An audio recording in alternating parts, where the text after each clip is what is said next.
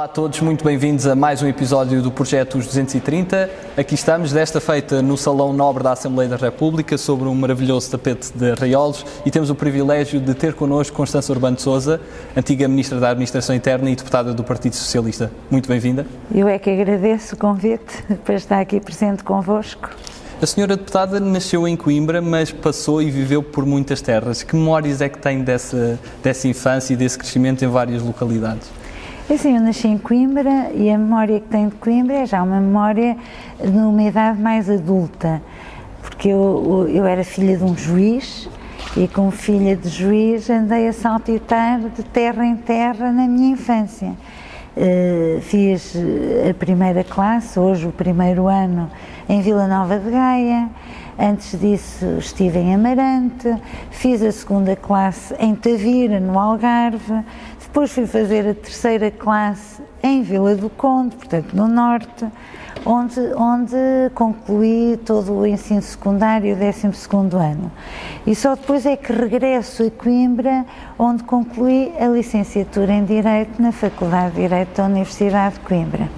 E desses tempos estudantis, e conhecemos Coimbra por ter um grande movimento de associativismo e uma grande comunidade estudantil, e citando um pouco a balada da despedida, uma canção emblemática de, de Coimbra, sente que leva, ainda, eh, leva em si guardado o choro de uma balada e todas essas recordações de um passado em Coimbra?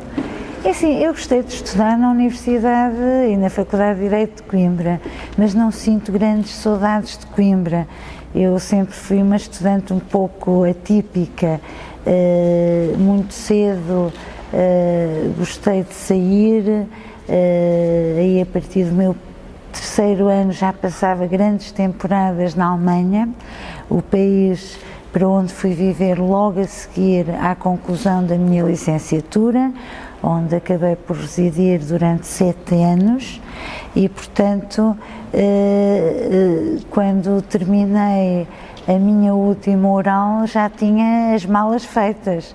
E, e, saí logo de Coimbra e nunca mais regressei a Coimbra, a não ser para visitas ocasionais à família, porque tenho grande parte da minha família ainda reside em Coimbra, mas não, não, não, nunca senti grandes saudades da cidade, essa é que é a verdade. E sente que com o grande período que passou na Alemanha, que lhe abriu mais mundo, deu-lhe mais mundo, que lhe fez olhar para Portugal de uma maneira também diferente? Sim, fez-me olhar para Portugal de uma maneira diferente e também para o mundo de uma maneira diferente e também mudou muito aquilo que eu hoje sou. Há pessoas que dizem que eu sou muito germânica na minha forma de ser, muito, muito austera, muito, muito frontal por vezes, uh, muito uh, apegada a certos princípios, uh, pouco, pouco portuguesa às vezes, sim, mudou muito aquilo que eu hoje sou, isso é um, é um facto e o seu percurso profissional é muito marcado também por uma forte carreira académica, é seja na Universidade Autónoma, seja na Universidade Nova, também lá fora, em Bruxelas. Uhum. Uh, sente qual é a, o grande ensinamento de, de, ser professor e ter o privilégio de, de, ensinar pessoas mais, mais jovens uma área de, de formação? Essa, eh, a carreira académica sempre foi uh, algo que aconteceu na minha vida. Eu fui para estudar para a Alemanha a seguir à licenciatura, para, primeiro para, para estudar Direito Europeu. Porquê? Porque na altura uh, nós precisamos nos situar no tempo. Uh, eu, quando concluí a licenciatura em Direito, os estudos de Direito Europeu no nosso país ainda eram muito incipientes. Portugal tinha acabado de aderir às então comunidades europeias, na altura dizia-se que Portugal tinha aderido à Comunidade Económica Europeia, mas no fundo eram as três comunidades uh, económicas europeias e a disciplina de, de direito de comunitário, como era na altura uh, denominada, ainda não tinha um papel de relevo nas nossas universidades. E, e, e eu senti que que necessitava ter uma formação nessa área e por isso escolhi ir para a Alemanha estudar direito eh, comunitário, direito europeu. E fui para a universidade também, onde na Alemanha, na altura, existia um mestrado, era a única universidade que tinha estudos pós-graduados mais desenvolvidos nesse domínio. E fui como bolseira primeiro do DAD, portanto do governo alemão, e mais tarde como bolseira da Junta Nacional de Investigação Científica para fazer um mestrado em Direito Europeu. Depois acabei por não concluir o mestrado porque transitei logo para o doutoramento e por isso fiquei sete anos a estudar na Alemanha, a concluir os meus estudos em, em Direito Europeu.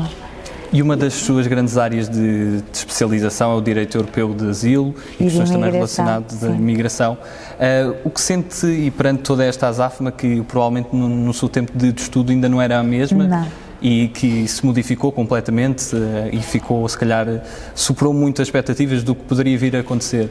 Uh, o que é que acha que falta a coordenação em termos de Estados-membros no seio da União Europeia para resolver problemas tão grandes como a questão migratória e a questão dos refugiados? Eu não diria que é um problema, é uma realidade que existe, que sempre existirá e existe, e, e, existe sempre uma tensão uh, inerente a um fenómeno humano uh, que nos acompanha e que nos acompanhará ao longo da história da humanidade, assim será. E existe uma tensão inerente ao facto do direito de imigração ainda ser aquilo que é apelidado o último reduto da soberania nacional, eh, com um fenómeno que é profundamente transnacional e que não se compadece com soluções puramente nacionais. Porque é impossível regular um fenómeno humano que, por natureza, é transnacional, que atravessa fronteiras, com soluções puramente nacionais, não se consegue regular este fenómeno. E essa tensão é terrível. Uh, e, e, e, hoje, ao nível da União Europeia, uh, não existe uma verdadeira política comum e um verdadeiro direito uh, da União Europeia que regule este fenómeno de uma forma transparente, simples, humana, e existe uma tensão constante entre aqueles Estados que têm a ilusão, se quisermos, que é, um, que é algo que conseguimos parar, como se pudéssemos parar o vento com as mãos, é impossível, e os outros Estados que eh, percebem que nós temos que regular este fenómeno. Se não, formos, se não forem os Estados a regular este fenómeno, serão outros a regular este fenómeno. E considera que há uma falta de visão por parte de alguns Estados-membros, visão técnica, em termos de não reconhecer a eficiência que poderia ser trazida por uma, uma cooperação transnacional, uh, mesmo com, com respeito ao princípio da subsidiariedade, ou alguma falta de visão também humana por estarmos perante uma crise humanitária e por vezes fecharmos os olhos a, um, a uma questão tão séria? Aqui misturam-se dois fenómenos, se quisermos. Nós hoje na Europa somos confrontados com aquilo que se, que se, eh, que se apelidam de, de, fluxos mistos, em que um mesmo fluxo encontramos dois tipos de pessoas ou dois tipos de estrangeiros. Aqueles que procuram na Europa melhores condições de vida e aqueles que procuram na Europa refúgio, asilo, refugiados e têm por isso um direito a viver no, nos nossos países. E a Europa tem a obrigação, não apenas jurídica, mas também moral, de os acolher e de proteger. E, portanto, nós temos que ter um enquadramento jurídico que permita que essas pessoas possam aceder a um local de, de, de, de proteção. E é isso que nós não estamos a conseguir fazer.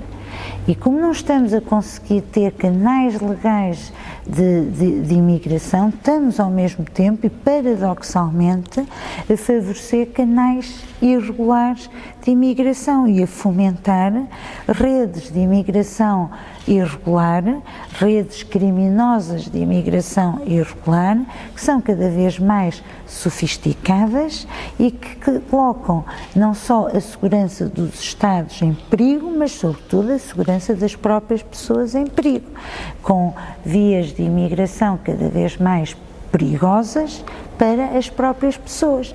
E por isso nós assistimos a um fenómeno absolutamente preocupante que é a fronteira do Mediterrâneo, que é a fronteira mais letal do mundo muito mais letal do que, sei lá, a fronteira entre o México e os Estados Unidos. Se compararmos o número de pessoas que morrem por ano na fronteira entre o México e os Estados Unidos com o número de pessoas que, que morrem ou desaparecem na fronteira uh, do Mediterrâneo, a proporção é, é, é gigantesca de diferença. Morrem muito, mas muito mais pessoas uh, nesta fronteira isso é algo que nos deveria envergonhar a todos.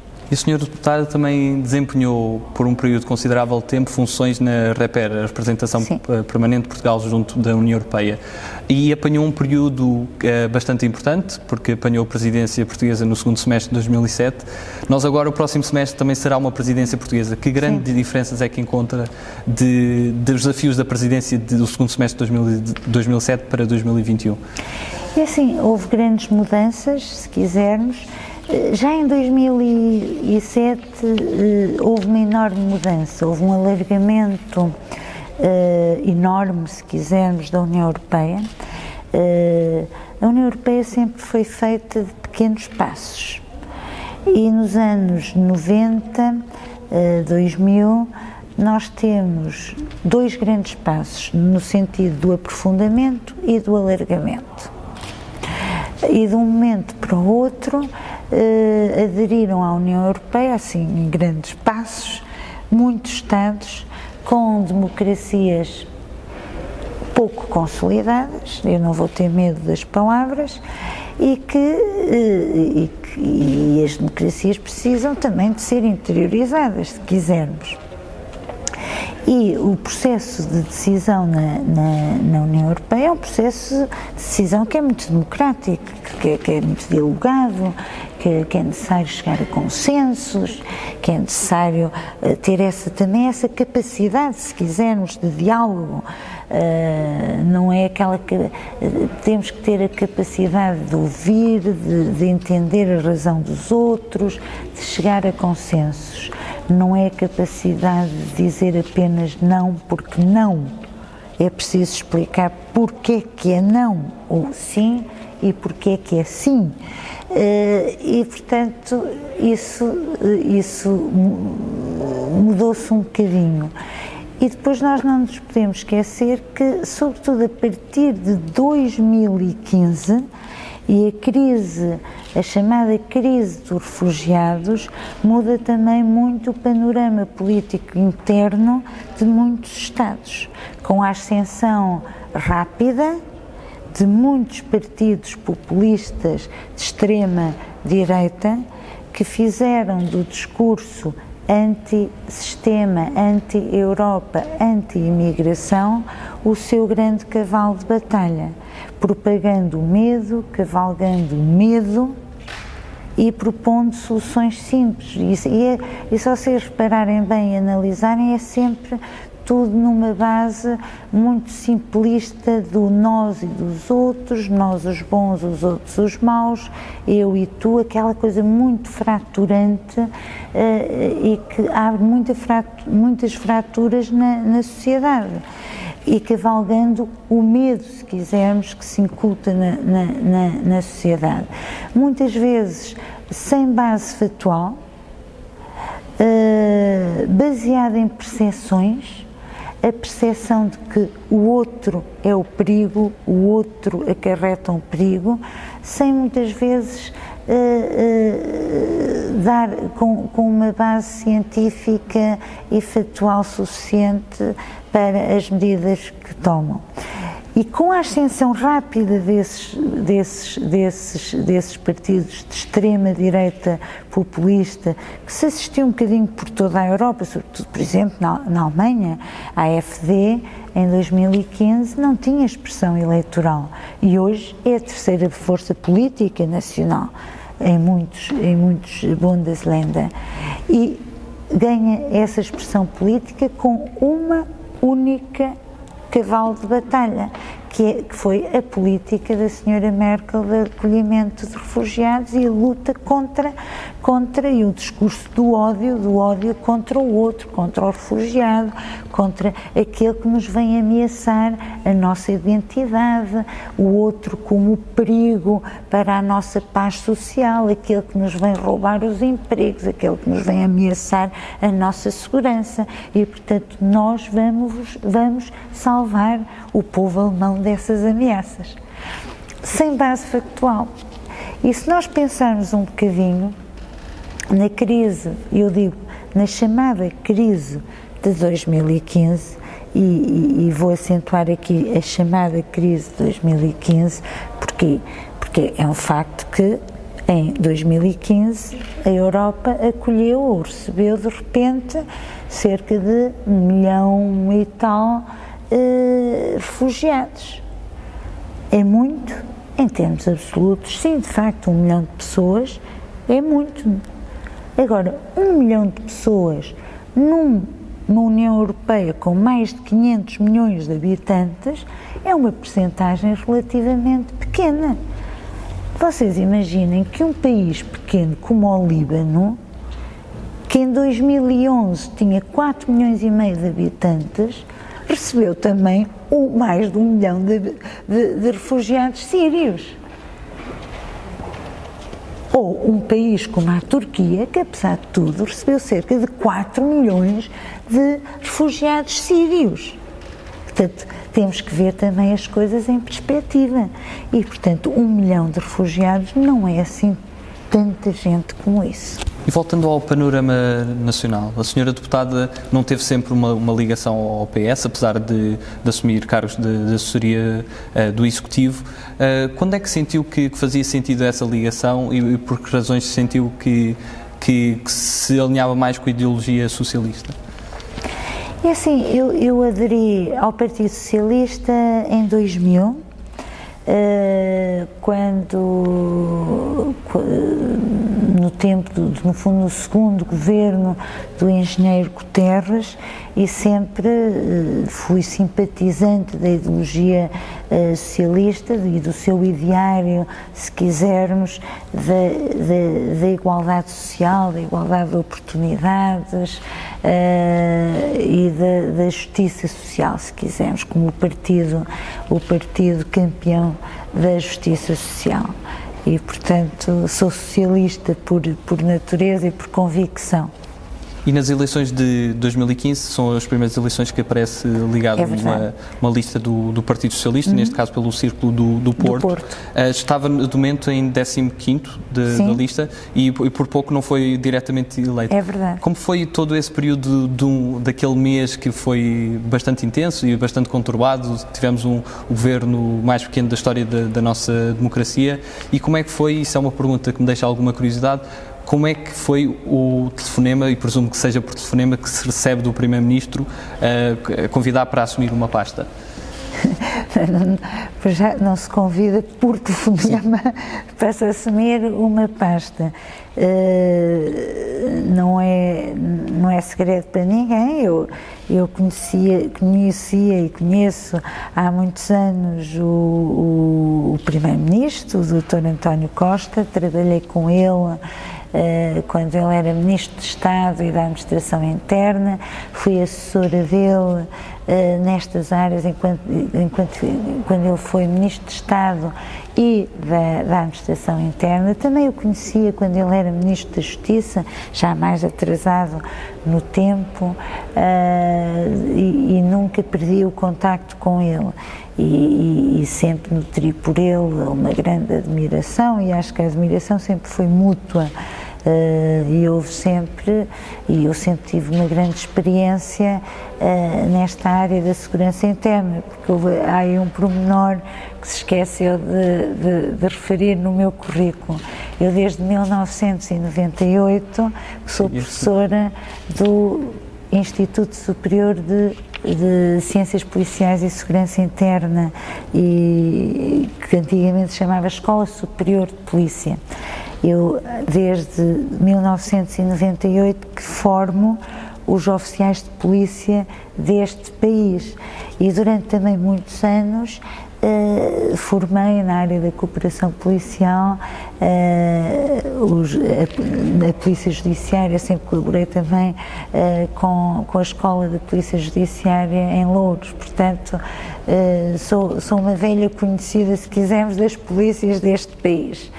E, e sempre tive um, papel muito ativo na formação e na área da segurança interna, onde também uh, tenho trabalho académico nesta área da segurança interna. Sim. Além da minha experiência de seis anos na, na Reper, onde, onde estive no CATS e onde também estive no Comitê de Segurança Interna. Era exatamente uma das questões que também iria é, fazer, ligada também à, à, questão de toda a sua experiência, mas ligando também um pouco à, à, experiência como ministra, não sei se está familiarizada com aquela série britânica, o Yes Minister. Sim, sim. E, e era exatamente com uma pasta bastante semelhante. Quais é que são as, as grandes diferenças e como é que é lidar com, com a pasta da administração interna, tendo tantos assuntos ao mesmo tempo? A pasta da administração interna é talvez das pastas mais contingencial que existe, de todas as pastas, ou seja, tem um enorme grau de imprevisibilidade. Primeiro, é uma pasta difícil e que depende de imensas contingências. Nunca é uma pasta, eh, se reparar, é uma pasta que tritura entre aspas, os ministros. Nunca é uma pasta que, que dê para fazer uh, muitos floreados. Não se inaugura pontes, nem, nem aeroportos, nem se faz coisas, escolas. É uma pasta que depende sempre, as notícias quando aparecem são sempre as notícias da desgraça. E depende muito da contingência. É porque houve crimes, é porque o polícia matou ou foi morto. Portanto, é sempre uma pasta da desgraça. É porque houve uma inundação ou houve um incêndio. A notícia é sempre esta. E a percepção, quando. E a, e a vida, hoje, cada vez mais, sobretudo com os social media, com a velocidade a que as notícias correm, a, a, e as notícias hoje são baseadas sempre nas más notícias. Nunca nenhum jornalista uh, ocupa cinco minutos da sua vida para dar uma boa notícia, de uma boa ação que alguém tenha feito. É sempre a má notícia. E a pasta da administração interna vive das más.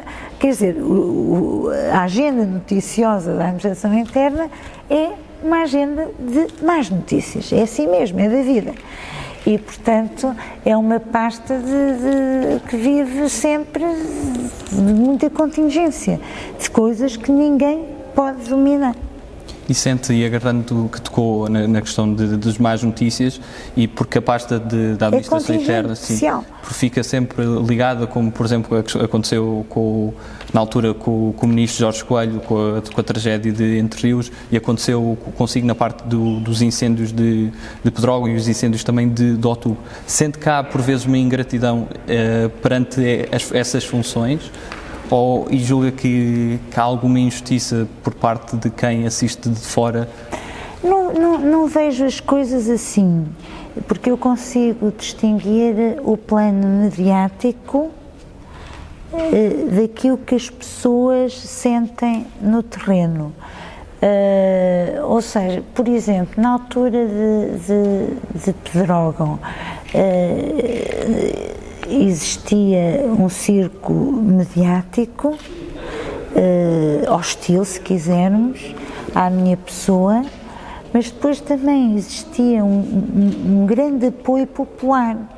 Por exemplo, eu nunca mais me esqueço de as pessoas em Pedrógão, aquelas que estavam a viver a situação, que não estavam a viver a situação no sossego dos seus lares e no conforto do ar-condicionado e a opinar nas, nas, televisões no conforto do ar-condicionado, aquelas que estavam a, a, a, a, respirar o mesmo fumo que eu estava a respirar em Pedrógão e não estavam a opinar na televisão com o ar purificado do ar-condicionado sem saber o que estava a acontecer e o que tinha acontecido essas pessoas essas pessoas estavam gratas pelo simples facto de eu estar com elas naquele momento. E, e manifestavam essa gratidão no dia a dia. Nunca mais me esqueço um dia, uma senhora que tinha, que, que os familiares estavam no, no uh, hospitalizados, ter vindo de propósito de, de, de, Pedrógão até, até, até Lisboa, com, com um ramo de flores que ela própria fez, uh, para vir falar comigo, porque tinha estado a falar com os seus familiares, o marido, para, para me dizer de propósito para que eu não tivesse sentimentos de culpa, porque a culpa não tinha sido minha. E fez todo o trajeto só por causa disso.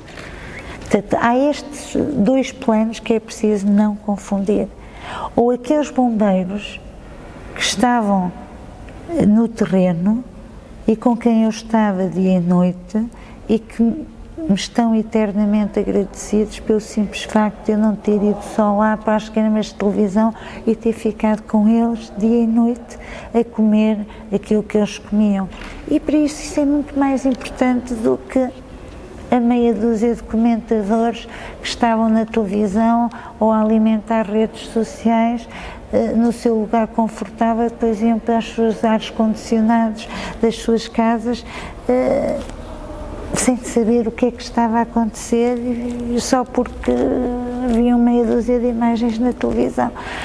E, portanto, esse tipo de comentadores tem o meu desprezo absoluto e eu nem sequer ligo, quer dizer, não, não os leio, por isso simplesmente. Agora avançamos para uma segunda parte da, da nossa entrevista, uma, uma parte mais dinâmica uh, e algumas perguntas também mais diretas. Uh, a senhora deputada é descrita muitas vezes como sendo acessível e bastante discreta. O que acrescenta nessa descrição? Para quem não a conhece. Para quem não me conhece, também muito frontal. Normalmente digo sempre aquilo que penso uh, e às vezes isso causa-me alguns amargos. Às vezes também me arrependo de ser demasiado frontal. Será um pragmatismo germânico? É um pragmatismo muito germânico. Quem é que considera que, que, foi o melhor rei da história de Portugal? O melhor rei da história de Portugal? Bem, Dom Afonso Henriques. E presidente? O presidente das, Mário Soares, claro. E entre escolha, prefere humildade ou ambição? Humildade. Cães ou gatos? Cães. Angela Merkel ou Helmut Kohl? Angela Merkel. Segurança ou liberdade? Liberdade. Campo ou cidade? Uh, cidade. Poder executivo ou legislativo?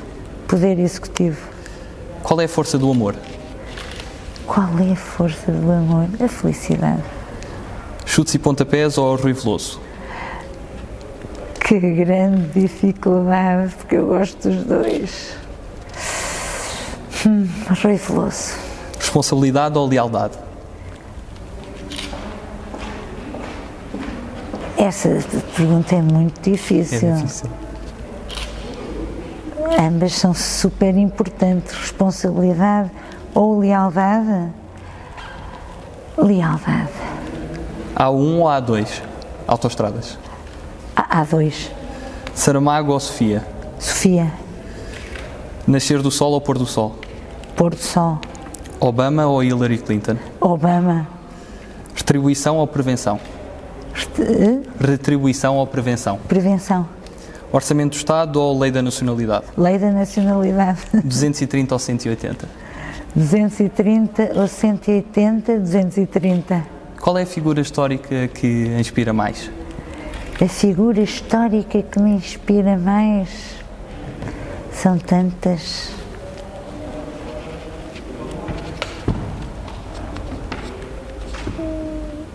Agora é que me. Tenho que escolher, não é? Sim. De repente Pode ser do aparece- panorama internacional Pois é isso, é sim. isso, é isso. É que, é que são várias, eu tinha que, tenho que escolher, só posso dizer uma. Não pode dizer mais que uma. Ah, posso ser mais que, que uma, uma figura histórica que me. Que me Helmut Schmidt ah, inspira-me bastante. Ah, sim, sem dúvida. Qual é aquela figura que gostaria de almoçar e que nunca teve o privilégio de almoçar? Eu gostava muito de ter almoçado, ou ainda gostaria de almoçar com ele, uh, com Barack Obama. E em termos, tem algum livro... E já agora também jantar. Jantar. Se ele gostasse de jantar comigo. E tem algum livro que, que não se canse de ler? E se há um livro que eu não me canso de ler, existem vários livros que não me canso de ler, mas uh, sim, há alguns que não me canso de ler, agora assim de memória. Uh, há um que eu leio sempre, Paula, uh, não me canso de ler, sim. E filmes ou séries? Ah, filmes ou séries. Uh, há, há um filme que eu gosto sempre de rever que é Era uma vez na América. Estou sempre a rever esse filme ciclicamente. E qual é aquele país que nunca visitou e gostaria de visitar? Ah, aquele país que eu nunca visitei e gostaria de visitar, uh, as Ilhas Fiji. E admitiria voltar a um governo, mesmo que fosse noutra pasta? Não. E o que mudou desde que, que começou a desempenhar funções de deputada na sua vida? E funções públicas? O que é que mudou? Uh, mudou muito. Deixei de ter tempo e deixei de ter privacidade. E qual é para si o acontecimento histórico mais marcante da, da história portuguesa? O 25 de Abril. Nós temos outro segmento, são um segmento de palavras soltas e pedir-lhe que, que me dissesse o que lhe vem à cabeça ou o que lhe apraz dizer sobre este assunto. A primeira palavra que utiliza é Zolang, uma palavra alemã. Zolanga. O que é que associa esta Zolanga? palavra? Sim. Enquanto? Enquanto. Urgência. Urgência? Urgen, ur, urgência a palavra. Urgência? Urgência? Paz. Refugiados. Refugiados? Obrigação. Retornados. Retornados? Este é um período histórico da nossa vida. 1974, não sei, é a associação. Sim, sim, pode ser a associação de... Ah, pronto, os retornados, os retornados só me lembra... Dos retornados, Os retornados pós... de 1974, pós, pós-guerra colonial, sim. Lesbos. Lesbos, Lesbos, sim. refugiados. Capa negra. Capa negra? Capa negra, há várias coisas que me associa, que associa a capa negra. De, de estudantes universitários. Sim, mas associo também a, um, a, a vinho do Porto. E o restaurante. e, e o restaurante. Primado. Primado, direito. Amigos. Amigos, uh, importância. Bombeiros. Bombeiros, uh, vitais. Pragmatismo. Sempre. Schumann. Schumann, Europa. Durão Barroso. Uh, Durão Barroso, bem, Europa, pronto. Nacionalismo. Nacionalismo uh, a evitar. Família. Tudo. Força. Força, força, força, força da natureza. Missão. Missão, missão. O que é que eu associo a missão? Missão, missão é serviço público, é, é, é aquilo que eu faço. E é uma futuro? missão. Futuro depende de nós. Tem planos pós-vida política? Que- assim alguma coisa que gostava de fazer eh, na sua vida e que ainda não teve a oportunidade de fazer? Gostava de, gostava de dedicar mais tempo à minha família. E em termos, um, um dos objetivos deste, deste projeto é também esbater a, a distância entre os cidadãos e os seus representantes e eliminar, porventura, preconceitos e, e dogmas, sendo que ainda há muito preconceito em relação aos políticos e, se sim, se há alguma razão para se serem desenvolvidos estes preconceitos por parte dos cidadãos. sinto, sinto que, há, que há muito preconceito em relação aos políticos eh, e há cada vez mais preconceito, eh, muito originado por uma por esta narrativa fácil, antissistema, uh, dualista, do a culpa de, dos maus do mundo é deles, esta narrativa antissistema, corporizada por alguns movimentos anti antissistema e populistas, no fundo, uh, que, que que, que, no fundo são muito simplistas, no sentido de fraturantes de nós, eles, eles os políticos, são uma cambada de, de, corruptos que são culpados dos males do mundo e, portanto, é preciso combatê-los.